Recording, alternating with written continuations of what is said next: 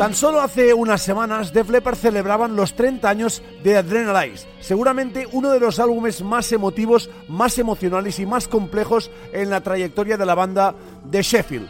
Def Leppard estuvieron al borde del abismo a finales de los 80 después de la edición de Hysteria. Ese álbum supuso un cansancio emocional brutal, más la pérdida de Steve Clark, el guitarrista mítico, el rubio guitarrista de la banda británica, más también las complicaciones emocionales que surgieron después de un tour tan extenso, tan longevo como el que fue el de Hysterion. Y ellos mismos pensaban que el álbum sería un éxito tan rotundo. La banda estuvo a punto de volar por los aires muy a finales de los 80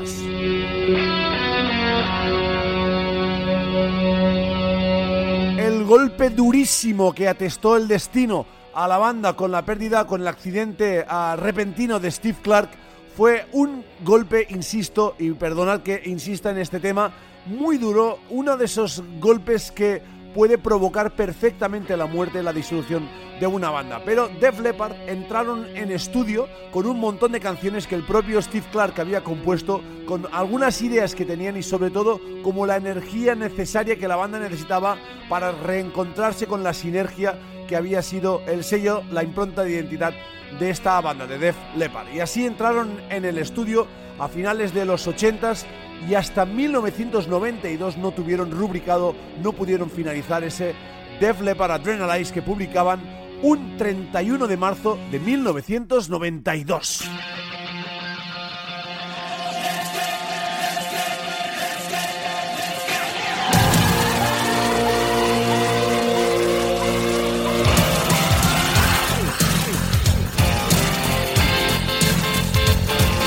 Jamás ah, volvieron a producir un álbum con la cautela y el mimo, con lo que hicieron en este uh, Adrenalize que publicaban en marzo de 1992. Un álbum que solo para encontrar el sonido estuvieron un año estuvieron desde 1988 hasta 1992 grabando algunas de las pistas, algunos de los cortes, hasta que finalmente el sello y la banda rubricaron ya junto a Mike Shirley, que estuvo en la producción, un álbum absolutamente antológico que se presentaba en sociedad con este Let's Get Rock, todo un emblema de la banda.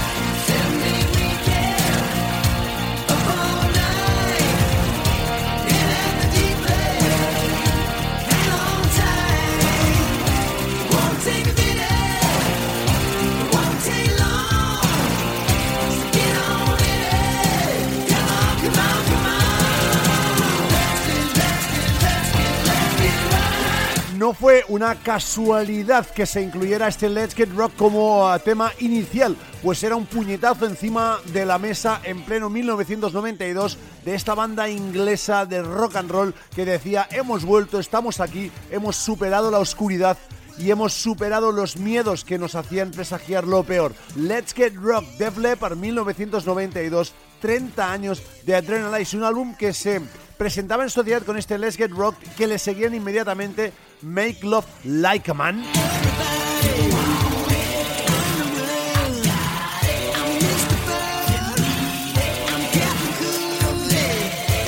O por ejemplo, una de las baladas más impresionantes que hayan compuesto hasta el momento, ese Have You Ever Needed Someone So Bad?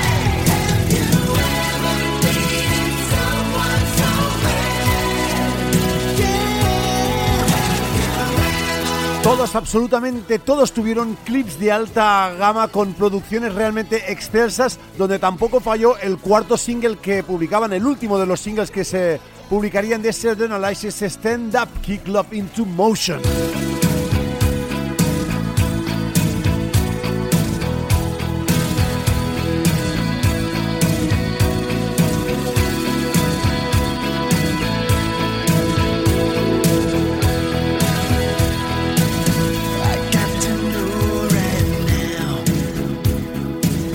La digna ah, representación y la continuidad absoluta y evolutiva de ese uh, Hysteria que publicaban en el 87 Def Leppard. No en vano, insisto, Steve Clark compuso Heaven is Make Love Like a Man, Tonight, uh, incluso esta última stand-up a Kick Love Into Motion y ese también I Wanna Touch You, un sello, una impronta que llevaban eh, el sello de este ah, grandísimo guitarrista tan echado de menos todavía a día de hoy por la banda.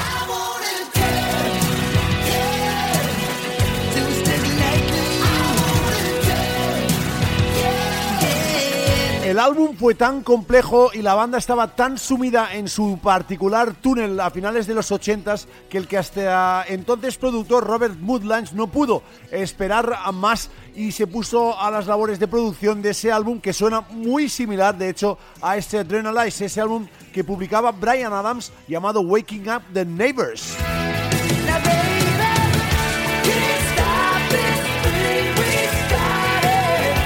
Pero Robert Woodlands, la vida con él, la vida de él con Def Leppard siempre irá unida. Es cierto que en los 90 hubo una ruptura con el eh, productor, pero él no dejó a la banda de lado, sino que fue la banda la que le, eh, digamos, empujó a coger otros proyectos. Finalmente, eh, él entró de algún modo en la producción del álbum, pero no figura en los créditos pues estuvo en las labores Mike Shirley, como decía hace unos minutos, ¿no? Eh, Robert Mudlange estuvo también en las voces junto con otros ilustres que también quisieron participar de algún modo. Ahí estaba, por ejemplo, John Sykes, Pete Woodrow y otros que no quisieron eh, estar lejos de la banda en esos momentos tan emotivos para un álbum que significó mucho emocionalmente para esta banda.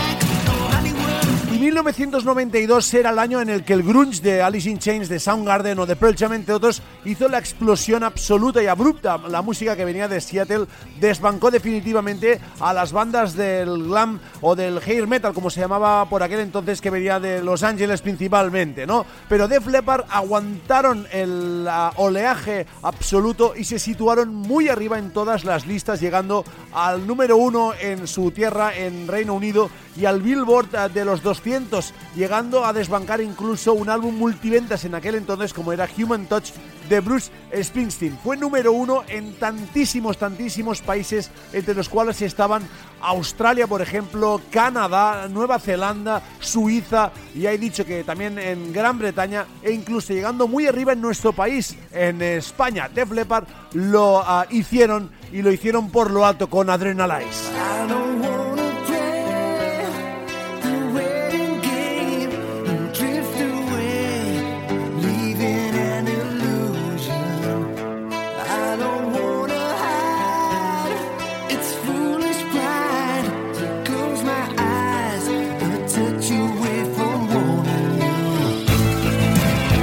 La repercusión fue tan mayúscula que ni ellos mismos sabían ah, las consecuencias de todo ello. Una de las primeras fue tener que reclutar a un guitarra para poder defender un álbum que a nivel de producción era muy, muy superlativo y sería muy difícil que Phil Collen, el único guitarrista hasta aquel momento, pudiera suplirlo. Se fichó a Vivian Campbell, que tenía la difícil misión, la complicadísima misión de hacer olvidar o como mínimo de suplir a Steve Clark. Y a fe que lo logró y ese Adrenalize Tour fue igualmente intenso, igualmente asfixiante para la banda, pero exitoso a más no poder. La banda entraría en un nuevo bucle, en una nueva etapa que rubricarían con este eh, Adrenalize, o que mejor dicho, explotaría definitivamente con el final de esa gira de ese Adrenalize 1992. Fue el final de una etapa.